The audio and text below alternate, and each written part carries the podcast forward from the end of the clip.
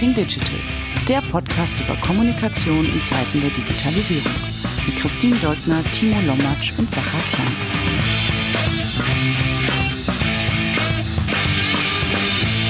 Herzlich willkommen zu einer weiteren Folge des Talking Digital Podcast.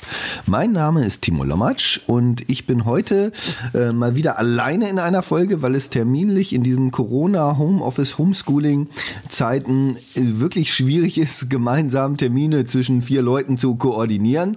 Aber wir wollen natürlich weiter senden und ähm, weiter euch mit spannenden Inputs versorgen und das tun wir und deswegen bin ich heute hier und habe einen äh, für mich sehr alt bekannten, ähm, ganz besonderen Gast, Arne Kösel. Herzlich willkommen. Hi Timo, grüß dich. Ja, Arne, sehr schön, dass wir es auch mal geschafft haben. Wir reden ja auch schon seit ähm, Jahren fast darüber, äh, zusammen mal einen Podcast zu machen.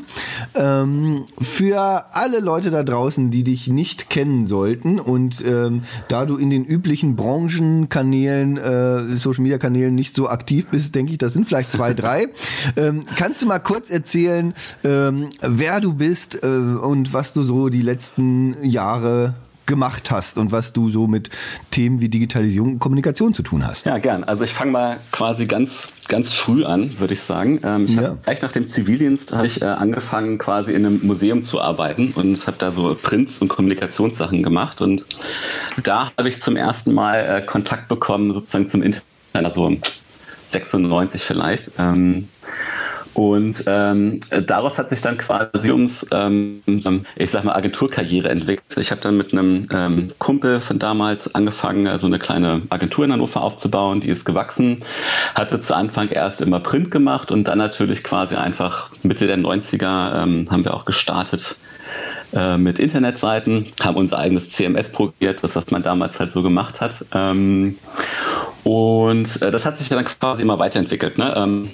Wir haben dann irgendwann Anfang der 2000er Jahre ähm, durch so ein bisschen sind wir in den Bereich Online Research gekommen und haben da viel für Hamburger Medienhäuser gemacht und ähm, weil das auch dann gewachsen ist, haben wir unsere Firma ähm, dann so 2005, 2006 aufgeteilt in den Online-Research-Bereich und in die Agentur. Und ich hatte, weil mein Herz halt immer sozusagen immer noch in der Agenturbranche hing, äh, mit der Agentur weitergemacht habe da dann so fünf Jahre später, so 2011, entdeckt, dass ich äh, in dem Bereich, ich sag mal, inhaltlich nicht mehr so weiter kam. Ne? Also das Experimentieren hat aufgehört, hat nicht mehr irgendwie neue Sachen gebaut, sondern es war alles sehr, also die Branche war dann aus meiner Sicht sozusagen sehr gleichförmig. Ne? Du hast dann halt immer einfach die nächste Website gemacht, hast die Leute beraten, hast ähm, Technik eingesetzt, die du eigentlich nur aus dem Regal ziehst. Also dann gab es halt eben die Zeit, wo dann sowas wie Typo 3 oder Magento, also diese ganzen Open-Source-Systeme äh, die äh, jedem zur Verfügung standen, was cool ist, aber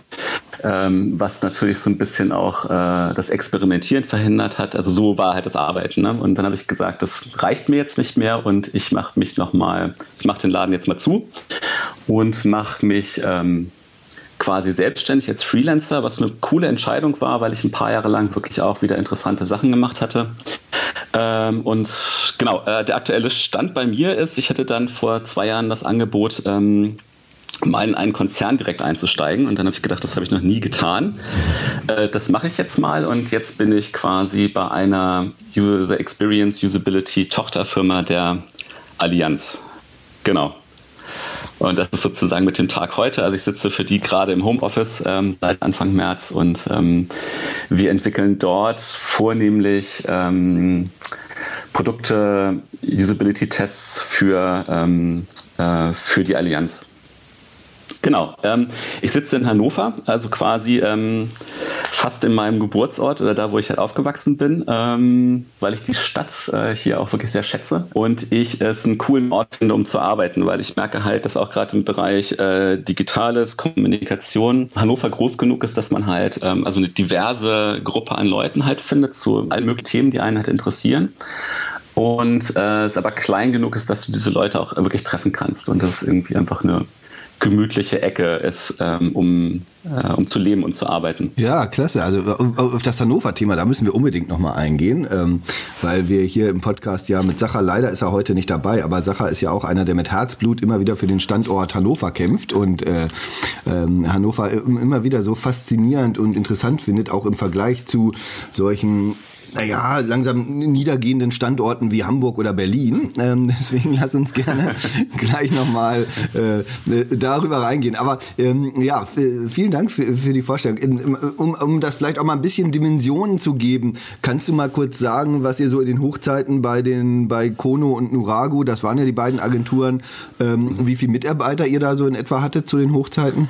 Also äh, zu dem Punkt, äh, kurz bevor wir uns geteilt, also aufgetrennt haben in diese zwei Firmen, ne, du hast jetzt das ja auch mhm. gesagt, Kono ist quasi der Agenturzweig dann geworden und Nurago dann ähm, der, der Online-Research-Bereich. Als wir noch zusammen waren, so 2005, 2006, waren es sicherlich 30, 40 Leute. Ähm, wir haben dann um die 15 mit in die Agentur genommen.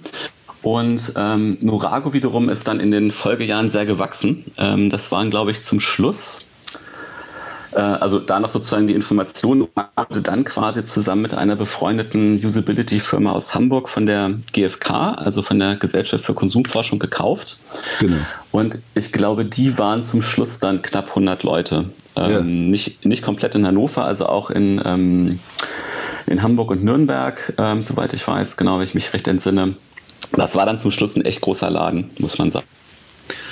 Genau. Und die Agentur, die pendelt immer so um 15 bis 20 Leute. Wir haben damals relativ wenig mit Freelancern gemacht, also es war dann immer so bei uns, genau.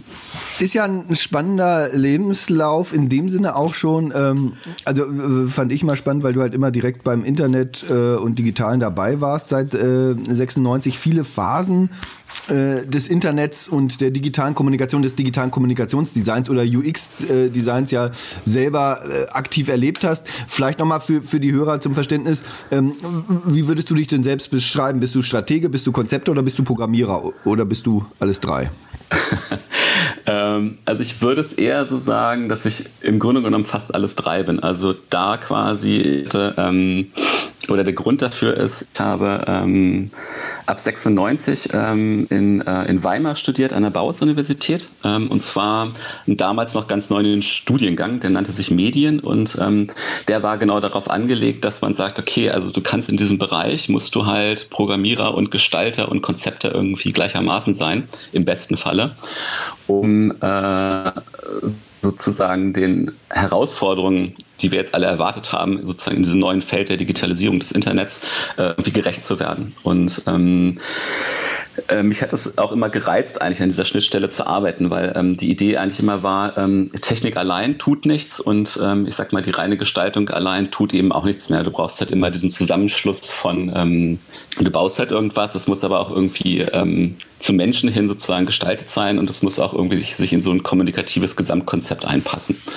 Also von daher ähm, bin ich im besten Falle immer alles drei. Ich springe jetzt ein bisschen, aber mhm. dafür plaudern wir ja so nicht. Genau. Du hast gerade schon ähm, gesagt, dass ähm, dich dann ähm, bei der Agenturseite unter anderem ähm, angenervt oder geödet oder gelangweilt hat, dass halt es dahin ging, dass das Web dann ab 2008, 2010, 11 äh, das Webdesign sehr standardisiert, out of the box angepasst ähm, war. Ne? Wir hatten immer im mhm. Background, also was ja heute auch noch viele haben, irgendwie, wie du gesagt hast, Typo 3, Magento oder was weiß ich, WordPress, irgendwelche Sachen. Dann mhm. haben wir irgendwelche teilweise Themes, Templates, die wir anpassen und zuschneiden und gut ist. Ne? Ähm, und da ging nicht mehr so viel experimentieren und so viel, so viel machen. Das äh, hat sich ja auch kostenseitig zu tun, aber äh, ist natürlich von der Innovationskraft ähm, da sehr gebremst gewesen, was dann passiert ist. Ähm, was mich mal interessieren würde, ist Stand heute, wenn du so auf diese Sache guckst. Was glaubst du denn genau an der Schnittstelle? Also ähm, muss ein Designer oder jemand der Kommunikation, der digitale Kommunikation und digitale Kommunikationsinterfaces, Schnittstellen designt, mhm. muss der programmieren können, muss der Programmierung verstehen?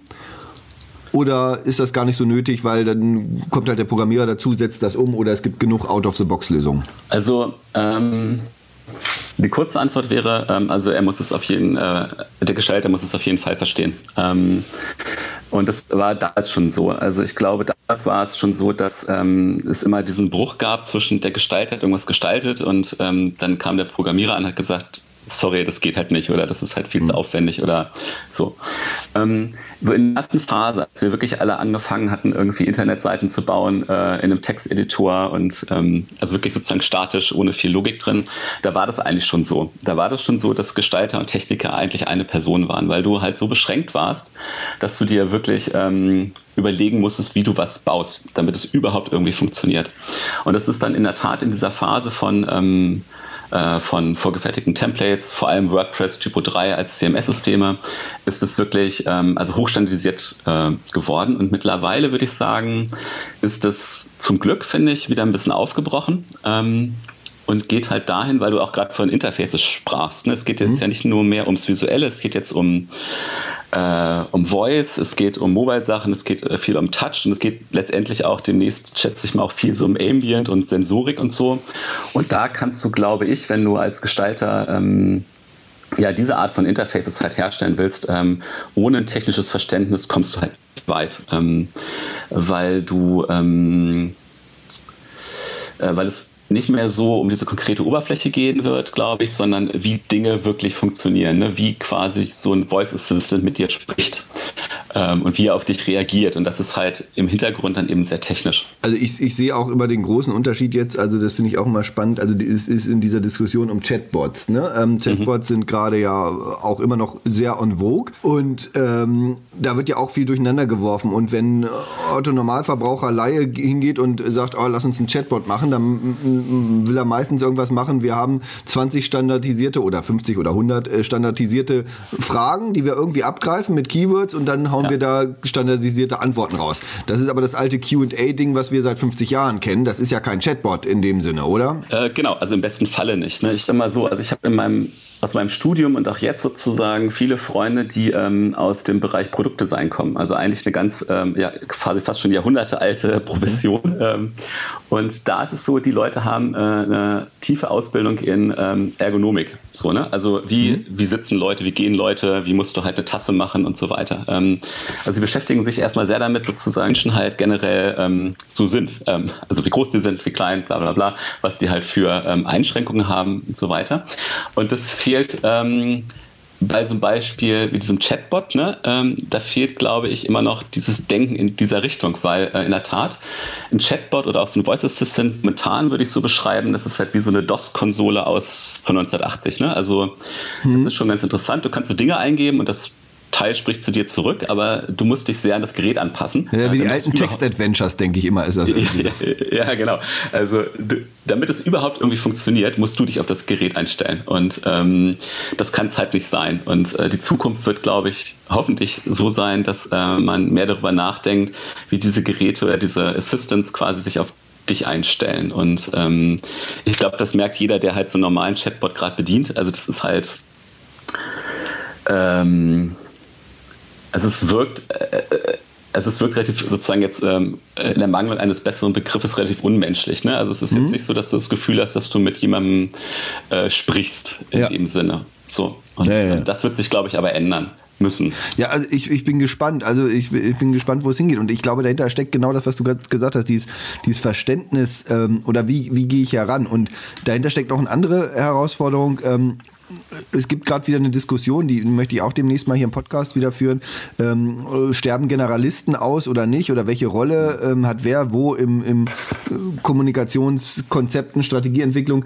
Und ich glaube, du brauchst halt weiterhin irgendwie Generalisten, die das Gesamtding verstehen aber natürlich auch heutzutage andere Generalisten, äh, die halt auch diese wirklich diese Technik verstehen und da wirklich wissen, was geht und was geht wo. Und das ist natürlich schwer heutzutage, glaube ich, am Ball zu bleiben, weil äh, so viel sich so rasant überall ändert und und und einfach Standards äh, so schnell weiterentwickelt werden.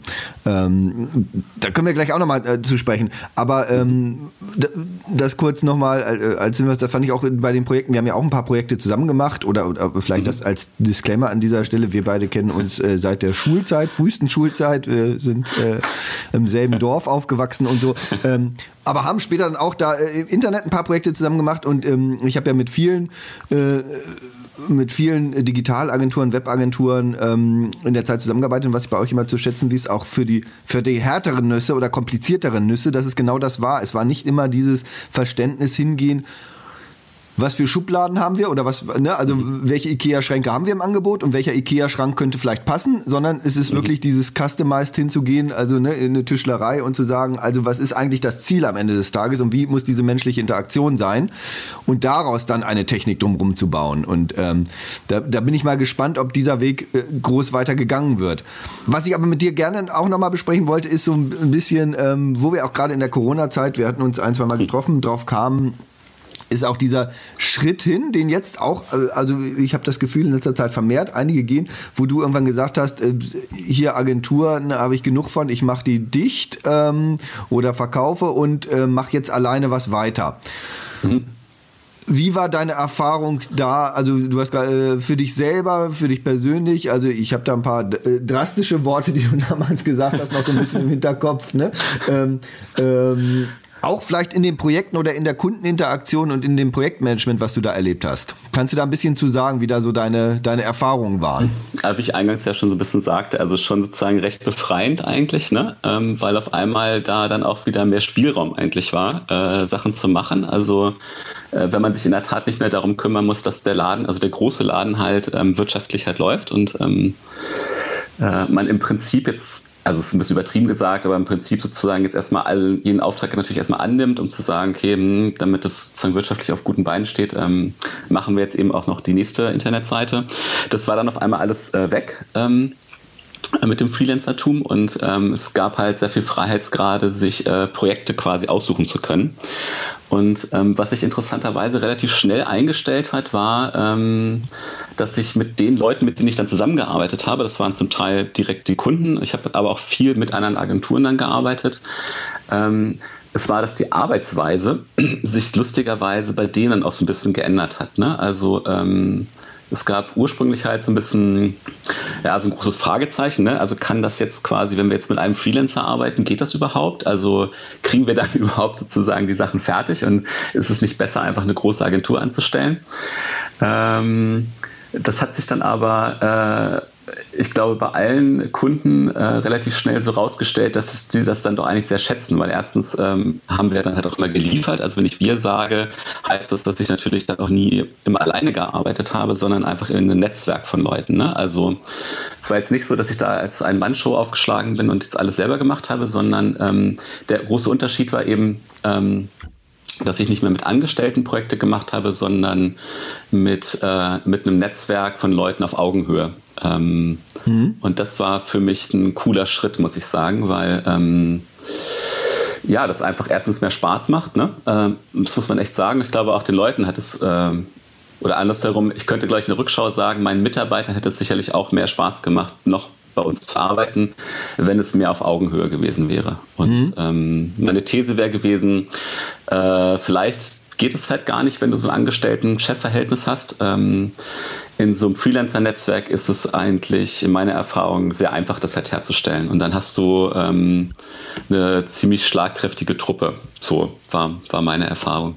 Genau. Und die Kunden, die Kunden schätzen es halt eben auch, ne? sozusagen nach dem, nach dem ähm, äh, so nach dem ersten irgendwie Zweifeln, irgendwie, ha, kriegen das halt hin und die sitzen ja auch alle noch an verschiedenen Orten, ne? Also ähm, Arne sitzt in Hannover, dann der Matthias sitzt in Berlin und so.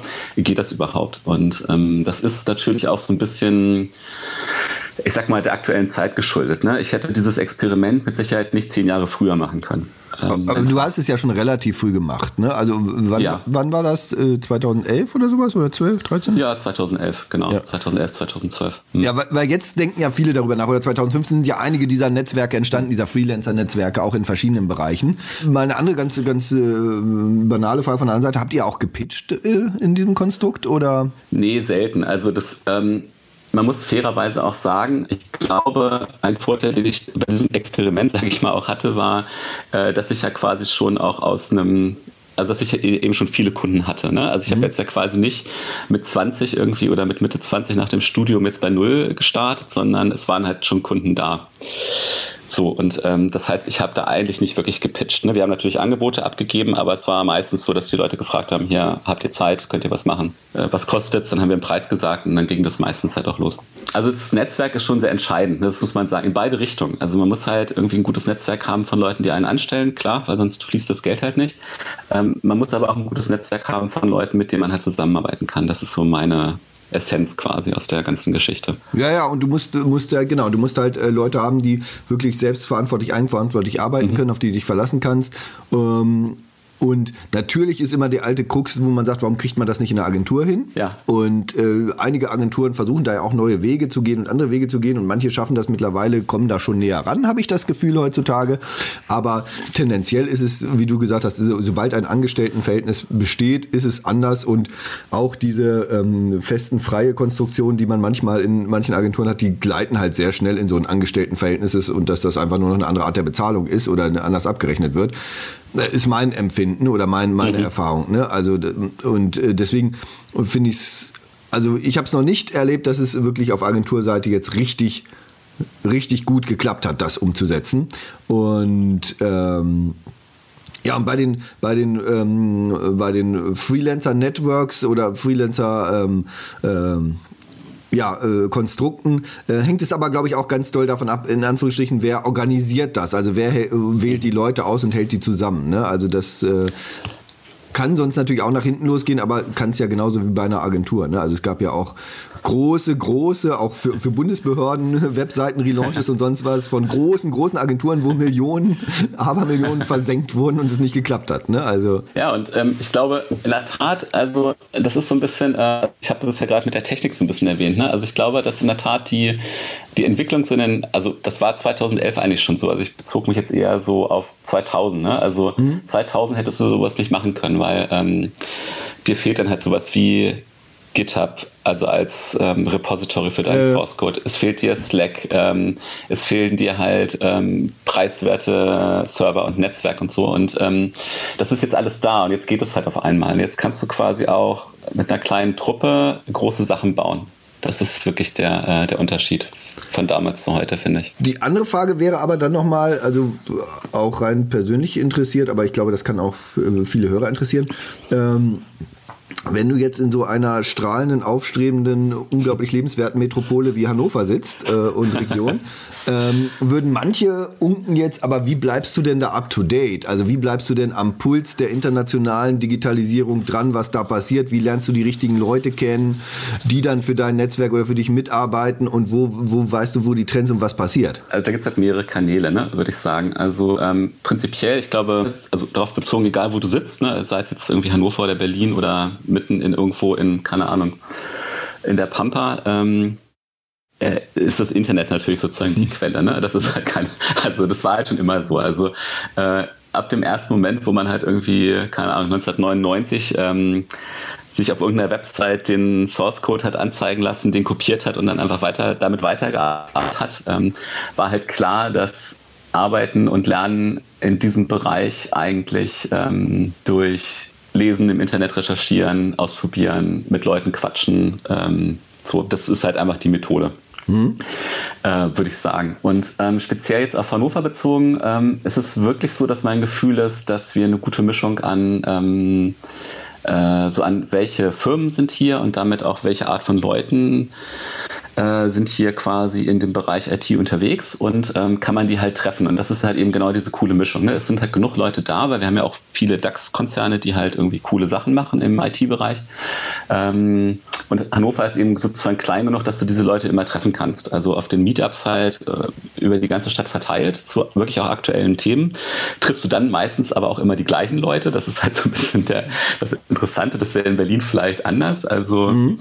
Ähm, aber du kannst dich eigentlich hier zu jedem Thema sehr gut informieren. Das muss man echt sagen.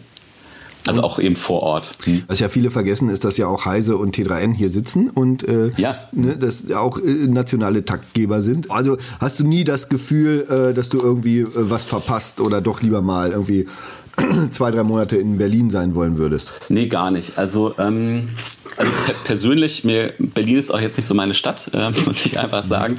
Also ich sag mal so, ich habe in beide Städte so ein bisschen, ja, ich sag mal, Kontakte rein und höre dann halt immer ein bisschen so, wie es da halt ist. Also mein, ähm, mein Schwager ist ähm, ist bei Mozilla in Berlin mhm. und ähm, ich habe jetzt nicht das Gefühl, äh, wenn der so erzählt, ähm, dass ich äh, von dem, was der da halt so machen kann, Meetups und so, ich da jetzt viel verpasse, wenn ich nur, weil ich in Hannover sitze. Also ich habe eher das Gefühl, dass das in so großen Städten wie Berlin dann eher so im Rauschen untergeht. Ne? Du weißt gar nicht, äh, zu welchem Meetup du heute halt gehen musst und ähm, dann gehst du irgendwie zu keinem, äh, mhm. so gefühlt. Also das habe ich eigentlich nie das Gefühl gehabt. Also dass da, dass ich so denke, ah, wenn ich jetzt in, keine Ahnung, äh, ja, Hamburg oder Berlin wäre, würde mir irgendwas entgehen. Also ich habe oft das Gefühl, dass Berlin dann vielleicht auch so ein bisschen, das ist halt irgendwie zu viel einfach, wirklich zu viel Noise irgendwie und da geht das Signal so ein bisschen einfach verloren. Das ist in Hannover halt einfach eine bessere Mischung, finde ich. Ja.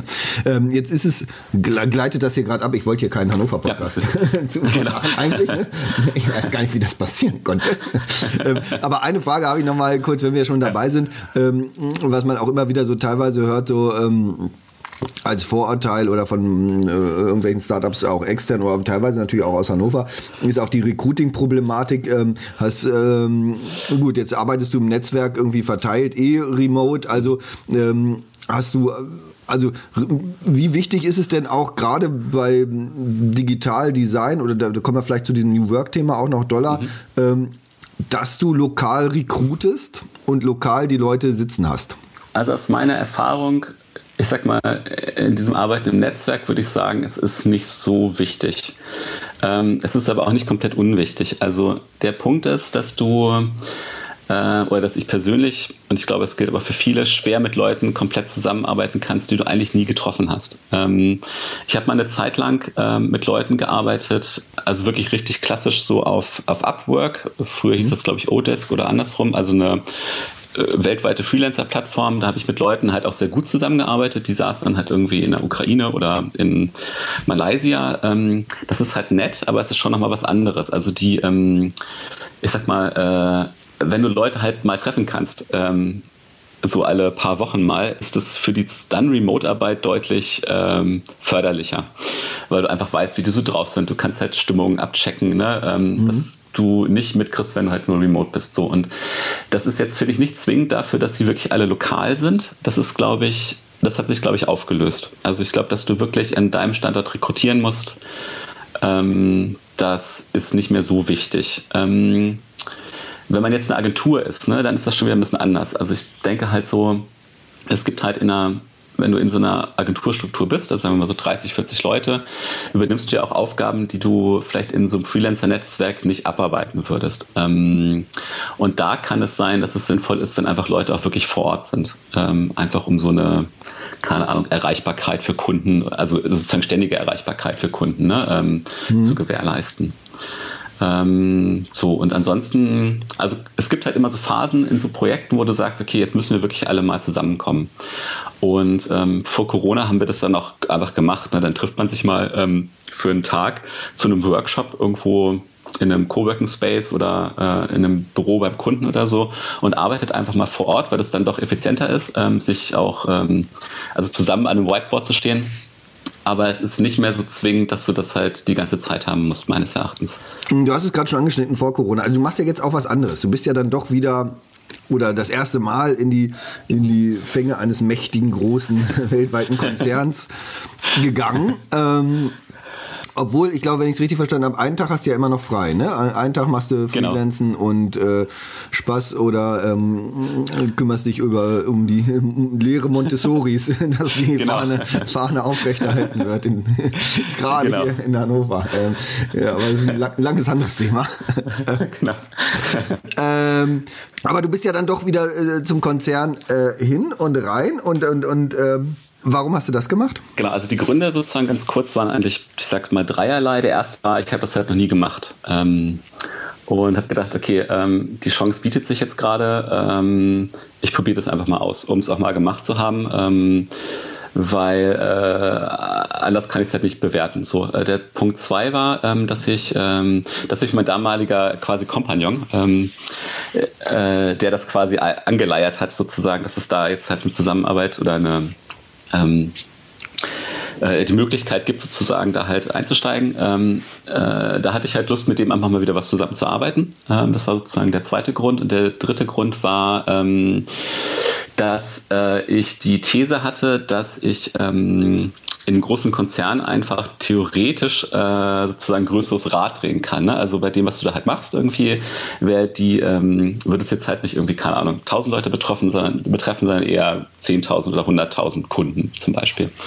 Äh, je nachdem, was man da halt macht. Und das war sozusagen die dritte Überlegung zu sagen, okay, ähm, ich gehe mal in eine größere Struktur, um quasi dann äh, mehr Effekt zu haben. Ja, ich hatte auch, ähm, wenn ich das richtig verstanden habe, hast du auch mal gesagt, einfach die Datenmengen, die dir zur Verfügung stehen, da sind halt vom Scratch genau. ganz andere. Genau, also ähm, ich hatte äh, in meiner Freelancer-Zeit auch immer schon für die VGH gearbeitet. Also für alle, die das nicht kennen, äh, das ist ein der größte Versicherer Niedersachsens. Genau, vielen Dank. Der Platzhirsch. Genau. Ja, quasi. Disclaimer, ich, ich habe und arbeite auch immer wieder viel und gerne für die VGH. Ja, genau, siehst du, genau. Und ähm, das war, fand ich sehr angenehm. Es hat viel Spaß gemacht, weil es auch sehr direkt sozusagen an den ähm, äh, ja, quasi auch dann letztendlich auch an den Kunden, glaube ich, war, so ein bisschen. Ähm, aber die sind halt auf Niedersachsen, also beschränkt ist jetzt ein blödes Wort, ne? aber äh, der Kundenstamm äh, bei der Allianz, wo ich jetzt halt bin, der ist halt eben deutlich größer und deswegen äh, war die These in der Tat da, ähm, wenn du halt eben was mit Kundendaten machst und überlegst, okay, also wie kannst du zum Beispiel auch äh, Interfaces, ähm, vielleicht sogar mal datengesteuert irgendwie anpassen, ähm, wäre da die Möglichkeit oder ist da die Möglichkeit einfach theoretisch größer gewesen als jetzt in einem äh, nicht so großen Versicherer. Ähm, obwohl ich da mittlerweile auch gar nicht mehr so, also hinter dieser These würde ich jetzt gar nicht mehr so stehen. Also ich würde sagen, auch äh, jetzt mache, die könnte man bei so einem Laden wie der VGH vielleicht einfach auch gut umsetzen. Die Frage ist halt, ob die sich das so, also andere Versicherer, ich meine klar, bei der VGH gibt es Future X mhm. und sonst was alles auch, mhm. ne? Ähm, und jeder hat jetzt irgendwie sein Startup Digital Lab und äh, tralala mhm. in verschiedensten Sachen, ne? Ähm, aber ähm, die Frage ist ja natürlich auch noch, welche globale Finanzpower dahinter steckt, um sowas hochzuziehen. Ne? Also, weil ihr habt ja schon hier in Hannover auch einige Leute jetzt sitzen. Ja, äh, genau. Wir in Hannover sind wir, ich würde sagen jetzt auch so, also ich kann es, weil wir gerade auch wirklich viel äh, rekrutieren und auch nicht nur in Hannover. Also es, wir haben da auch Leute, die in München sitzen äh, und in Köln und in Bamberg und verteilt und so. Ähm, ich würde sagen 30, 40 Leute sind es, glaube ich, mittlerweile auch schon. Ja, genau. Ja. Mhm. Dann geht es wieder an die kritische, kritische ja, Masse, genau. oder nicht?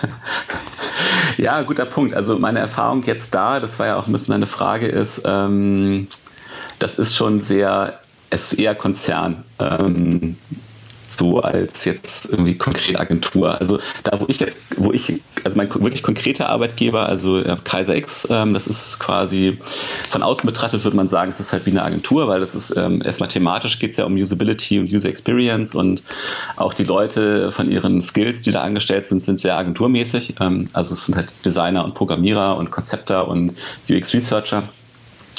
Ähm, und jetzt auch Data, also Data-Leute, das ist mhm. das, was wir quasi da reinbringen wollten, ähm, weil ähm, mich persönlich da eben auch so das Thema umtreibt, ne, wie kannst du Design auch datengetrieben äh, beeinflussen oder generell sozusagen antreiben. Ähm, Dass sich halt das Design ändert, je nachdem, was für eine Datengrundlage genau. ich zu dem User habe. Genau, das ist halt so ein bisschen, was wir eingangs sagten zu diesen zu Assistance mhm. quasi. Ne? Also du musst halt, ich meine, Versicherung besteht größtenteils aus ähm, äh, so, so Antragsstrecken, ne, Formularen, wo ich eine Versicherung abschließe. Das kennt mhm. ja irgendwie jeder. Und äh, auf der anderen Seite, äh, wenn irgendwas kaputt geht oder mein Auto irgendwie, ich irgendwo reingefahren bin, dass ich dann diesen Schaden melde. Das ist im Prinzip sozusagen, sind die Haupt-Touchpoints ähm, von so einem Laden zu seinem Kunden. Und ähm, da ist da steckt viel Potenzial drin, wenn du als Designer oder als generell sozusagen Firma dich mehr auf den Kunden einlässt. Ne? Also du kannst Produkte besser erklären, vielleicht mit mehr Daten.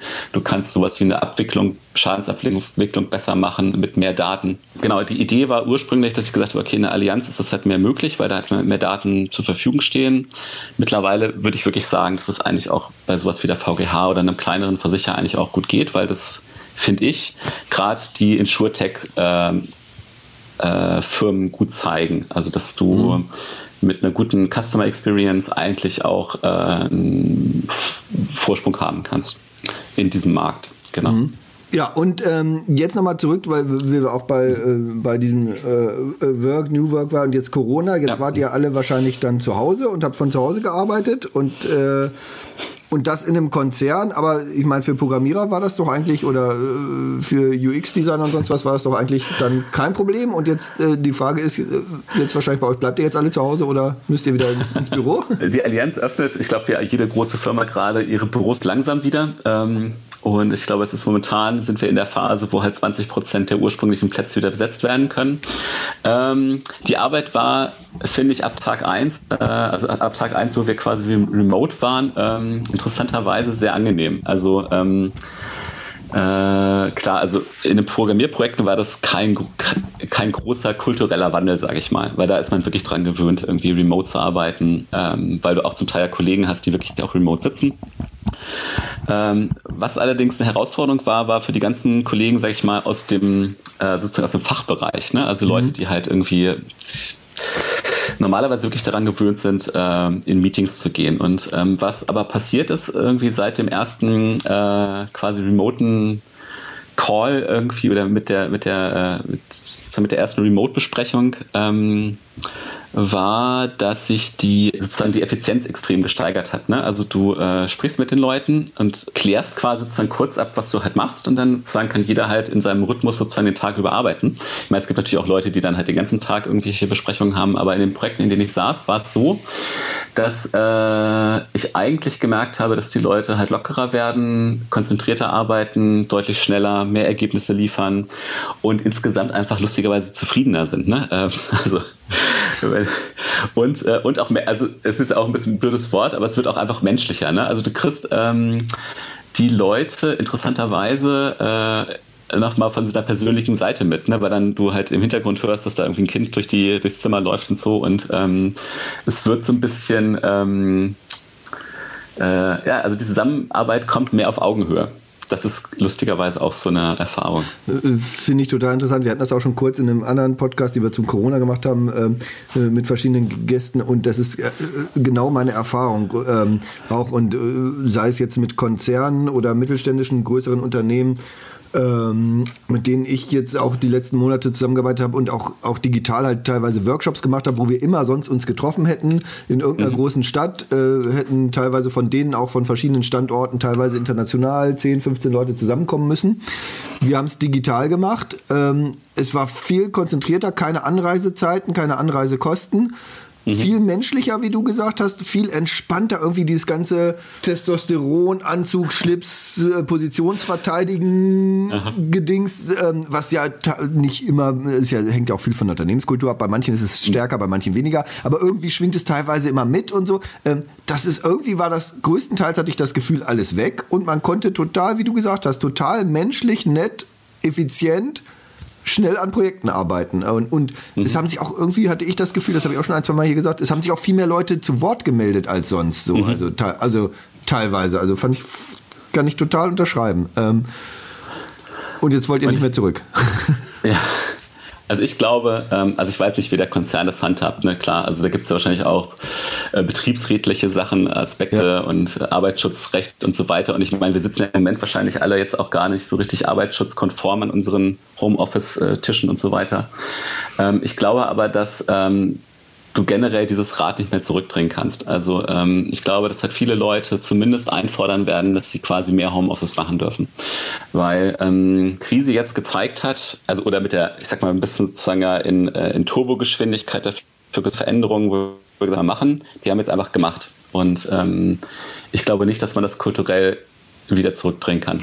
Äh, du, du hast mal gesagt zu mir, äh, äh, auch, auch, heute im Vorgespräch kurz diesen schönen Satz, was so äh, zehn Jahre Agile-Codes nicht geschafft haben, hat Corona ja. innerhalb ne, von drei Monaten genau. geschafft. So, ne? Genau, ja, ja, so ist es eigentlich auch. Also, das ist interessant, weil das, diesen Satz oder das in der Art höre ich von allen, also von so vielen ja. Unternehmen höre ich das, was, ne, was der Chief Digital Officer oder was weiß ich, ne, also halt nicht geschafft hat, hat Corona jetzt innerhalb von Ne? Also, ja. äh, spannend, ja. Und also man, man, könnte jetzt die These sagen, okay, es gibt halt in so großen Strukturen, auch in kleinen, gibt es natürlich immer so dieses Prinzip, okay, ähm, es gibt halt Leute, die sind für bestimmte Sachen verantwortlich, ne? also in Leitungspositionen, mhm. ähm, und die müssen natürlich irgendwie, ähm, die haben vielleicht auch Angst sozusagen vor Kontrollverlust, ne? zu sagen, okay, also man ist selber dafür verantwortlich, dass jetzt da irgendwas passiert und ähm, wie kann ich dieser Verantwortung gerecht werden, indem ich gucke, dass das irgendwie hier im Laden läuft und das mache ich halt mit Besprechungen und so weiter. Ja. Und ähm, diesen Kontrollverlust mussten sie jetzt eben einfach hinnehmen, weil das jetzt eben nicht anders ging und ähm, haben jetzt dabei gemerkt, ah, es geht ja eigentlich. Also es geht äh, ja auch eigentlich viel besser als vorher. Und äh, ich glaube, das ist auch eine wichtige Erkenntnis für äh, sozusagen, ich sag mal so das Management oder die Führungsebene äh, zu realisieren, dass es eigentlich ein ähm, eben kein Verlust ist, sondern eher ein Gewinn gerade. Das zeigt sich halt, da zeigt sich halt ganz doll die Kultur und das wird eine große Herausforderung, aber es stärkt weiter alle Themen, die wir eigentlich machen, ne? Digitalisierung und äh, zum Beispiel interne Kommunikation, alle Themen, die in letzter Zeit, äh, letzten Jahre wichtiger geworden sind, sind, werden jetzt dadurch immer wichtiger. Es muss halt einfach die Kultur stimmen, ne? Die Kultur im Unternehmen, äh, äh in der in die Führungskultur, äh, die mhm. Teamkultur und natürlich gibt es jetzt neue Herausforderungen in dieser Corona-Zeit und, und, und ähm, in dieser Digitalisierung und Remote-Arbeitszeit. Da gibt es andere, aber es ist ja auch alles gelernt und, und also wenn man, ich habe ja auch in vielen internationalen Konstrukten, Agenturkonstrukten auch zusammengearbeitet, ähm, da gibt es natürlich Erfahrungswerte, wie du trotzdem Kultur schaffst und eine positive Kultur und eine Bindung ne? und eine mhm. Zugehörigkeit und ähm, Commitment äh, schaffst. Ne? Das musst du dich aber natürlich drum kümmern, aktiv und noch viel intensiver, als du es vorher getan hast. Ne? Also ja, genau. Ich glaube in der Tat. Also der große Wandel wird auch sein, dass die Leute durch ähm also ich meine, was ist halt eine Firma? Ne? Eine Firma ist irgendwie eine Ansammlung von Menschen zu einem bestimmten Zeitpunkt irgendwie so, ähm, die halt irgendwie im besten Fall an einer Sache halt arbeiten. Und ähm, äh, vor Corona war das quasi so, dieses an einer Sache arbeiten hast du halt umgesetzt, indem du halt alle an einen Ort gesteckt hast. Ähm, und jetzt ist es eher so, dass du in der Tat quasi eine Kultur schaffen musst, wo klar ist, ähm, dass jeder, der in dieser Gruppe, in dieser Firma halt ist und ähm, dieser Kultur halt folgt, ähm, dass die ihm halt sagt, okay, wo soll die Reise generell halt hingehen, ne? Mhm. Ähm, dass den Leuten nicht mehr gesagt wird, okay, was musst du heute machen oder diese Woche oder wie auch immer, sondern dass müssen die Leute jetzt für sich oder in ihren Teams halt überlegen. Und die Kultur ist dafür da, jetzt zu sagen, okay, das ist halt die generelle Marschrichtung, wo wir halt hinwollen.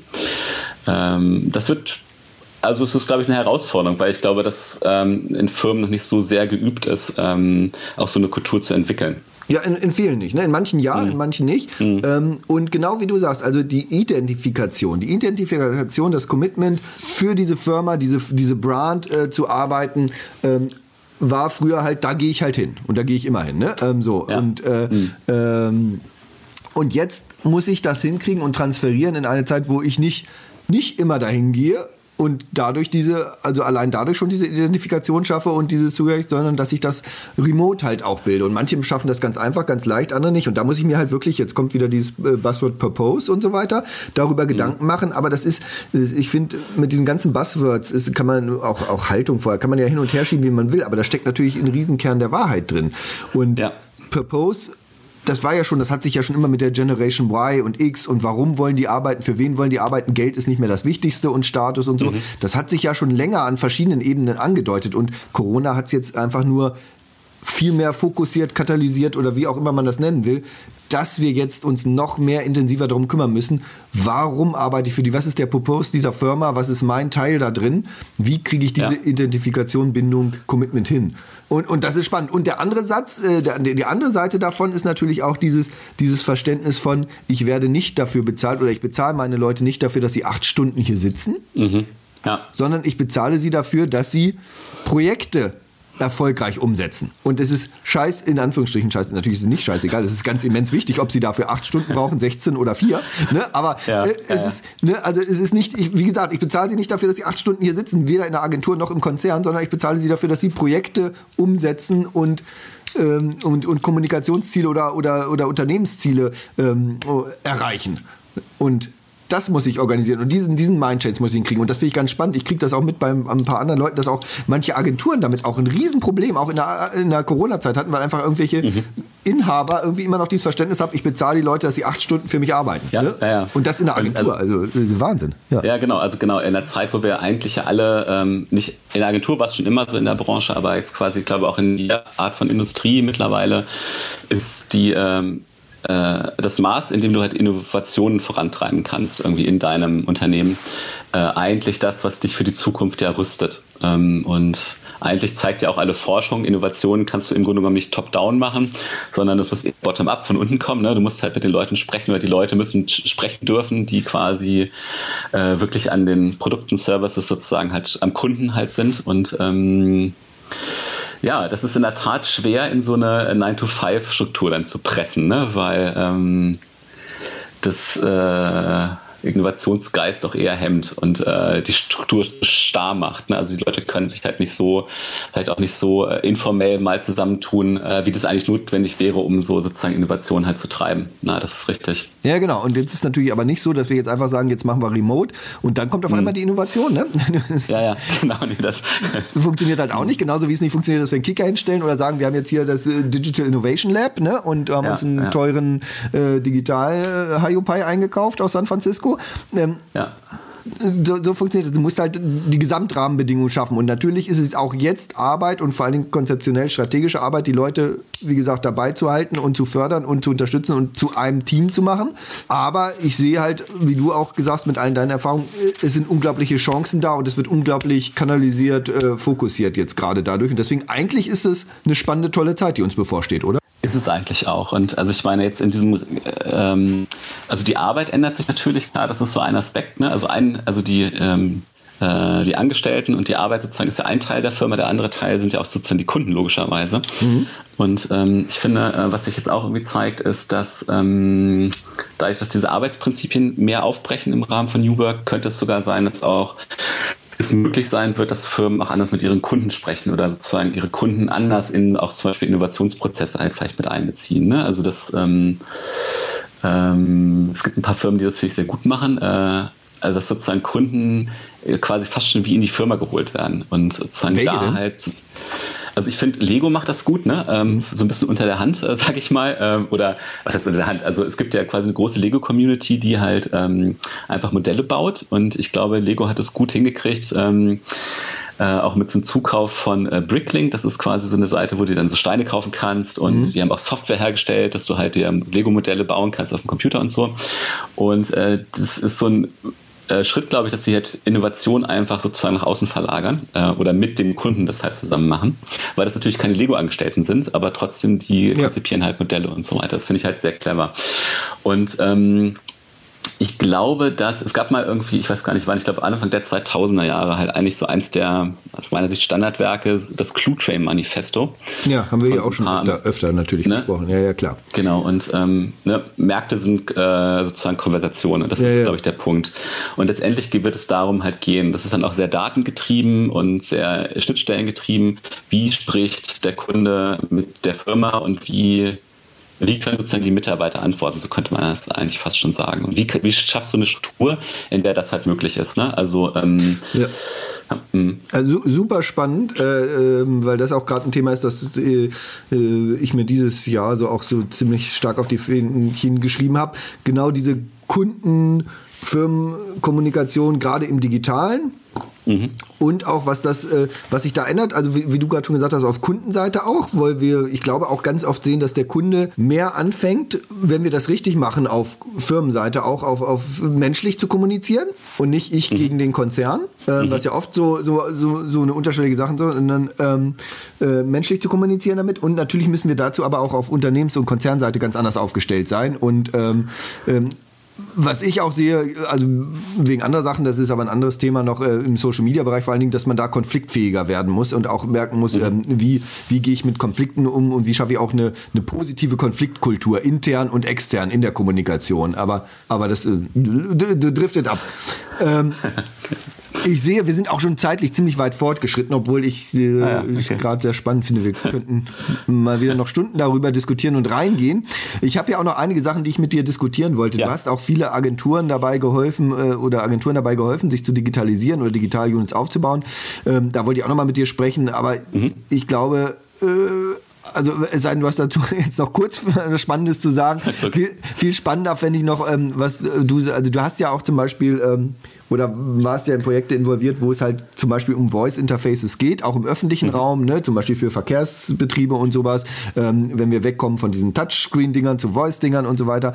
Ähm, was siehst du denn, was sind denn die spannendsten Entwicklungen gerade oder, ähm, oder, also, oder ist da auch so ein riesen Gap? Die einen sind noch bei Typo 3 Out of the Box Sachen, die anderen denken schon an ganz moderne Sachen oder andere Sachen. Also, oder was sind die Themen, die du sagst, irgendwie jetzt in, gerade in nächster Zeit wird das nochmal richtig spannend, was Digitalisierung, Kommunikation, Unternehmen, Kunde und so weiter betrifft? Das ist eine spannende Frage. Also ich glaube, ähm, also kurz vorab, ich glaube sozusagen, es gibt ja immer so Zyklen in dieser, äh, in dieser Branche, sage ich mal. Ne? Also mhm. als ich mein Studium begonnen habe, war mein erstes Projekt was mit VR. Also ne, da haben wir ja. wirklich Virtual Reality gemacht. Das ist jetzt äh, für 24 Jahre her. äh, so. Ja, aber jetzt wird's groß, ich sag's dir. Aber je, genau, jetzt wird's groß. Ich bin da ja am vorderster Front, jetzt wird's groß. Eben, genau. Und ich glaube, das ist äh, für viele Sachen so. Ne? Ähm, Google Glass, also quasi so, ähm, ich sag mal, ähm, ähm, sozusagen erweiterte Realität, sage ich mal im weitesten Sinne, kam halt mal auf, ist jetzt wieder weg, kommt vielleicht jetzt wieder. Und bei Voice ist das eine gute Frage. Also Voice ist natürlich schon präsenter und ich glaube, es wird auch der nächste äh, das nächste große Thema meines Erachtens werden. Ich halte es auch für wichtiger oder für relevanter als VR zum Beispiel. Da können wir uns aber gerne noch. Ja, genau. Nein, aber.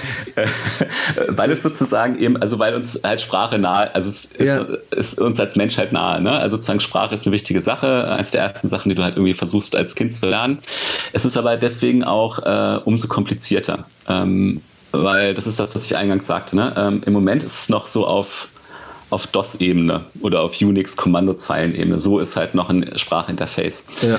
Ähm, und ich glaube, die Herausforderung für die Firmen wird demnächst sein, zu sagen, man gibt diesen, äh, man gibt dem Sprachinterface, also wenn ich über Sprache mit meinem Brand kommuniziere, ähm, dann werden so Sachen wie Tonalität und so wichtig werden. Also mhm. jetzt spricht ja quasi einfach nur die Google, Siri, Alexa-Stimme halt zurück. Aber es spricht zum Beispiel nicht die, keine Ahnung, ähm, die, die Adidas-Stimme zurück. Ne? Also ich meine, in der klassischen Werbung ist es so, da hast du halt Marken, die werden halt mit Attributen versehen. Ne? Keine Ahnung, Sportmarken sind immer aggressiv äh, oder halt irgendwie leistungsorientiert, macht Spaß, äh, energetisch. Ähm, das will ich auch in der Stimme hören können weil sonst macht es ja keinen Sinn. Also, ne? Ähm, ich will ja nicht mit Alexa sprechen, ich will ja mit meinem Brand sprechen. Ja, ja, also äh, das auf jeden Fall. Und vor allen Dingen ähm, hm. will ich ja irgendwie ein paar Kernbotschaften vermitteln. Und kann ich ein paar Kernbotschaften einfach in der Experience, die ich da mhm. per Voice habe, schon vermitteln. Finde ich, ist der eine Punkt. Der andere Punkt aber auch für Alexa, Siri und Co. Das ist allein für Amazon und für, und für das ganze Chatbot-Thema, was wir auch hatten, wenn's du, wenn du es dann auf äh, Voice verlegst, ist ja, ich will ja auch eine Experience haben, die den Qualitätsansprüchen und den Kernbotschaften der Positionierung und dem Purpose des Unternehmens entspricht und nicht, genau. hm. und nicht irgendwie sonst wie die tollste Interaktion und Customer äh, Journey haben und dann auf einmal gehe ich in Voice und ich habe das Gefühl, wie du gesagt hast, ich rede mit einem ja. äh, Bankcomputer von 1980 irgendwie, ne? Also äh, genau und also ich möchte ja auch, dass es halt eben auch, also das Versprechen von Stimme ist immer, dass es persönlich ist und ähm, wenn ich mit meinem Assistant sprechen möchte, wenn ich mit meinem, sag ich mal, keine Ahnung, Markenassistant jetzt sprechen möchte, da möchte ich ja auch, dass der weiß, dass ich mit ihm spreche. Also da ist auch Daten werden halt immer relevanter, äh, weil halt ähm, ich mit meinem, keine Ahnung, jetzt nehmen wir mal eine Firma, mit meinem Adidas Assistant anders sprechen möchte als jetzt zum Beispiel du. Ähm, ja.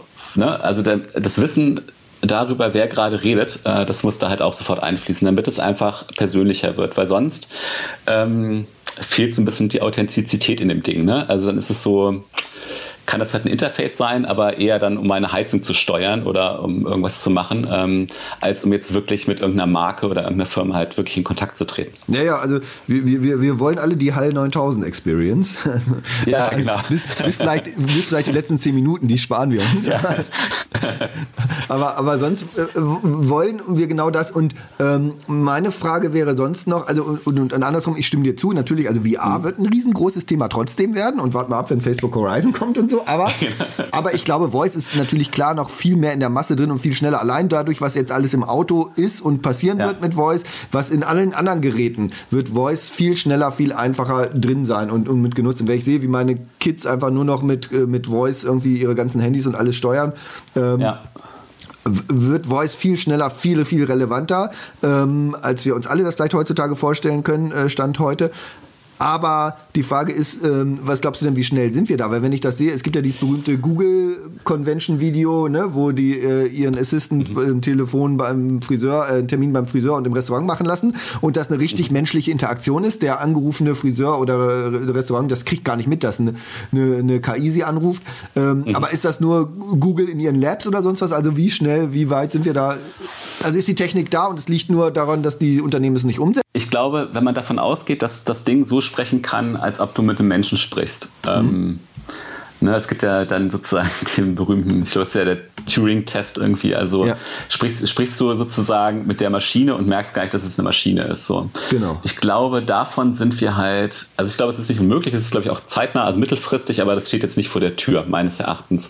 Weil ich glaube, dass äh, einfach noch die letzten 20 Prozent einfach fehlen und dies aber ausmachen, weil ich glaube, Menschen sehr genau wissen, ähm, oder sehr gutes Gespür dafür haben, ob sie sich gerade mit der Person oder ähm, mit dem Computer unterhalten.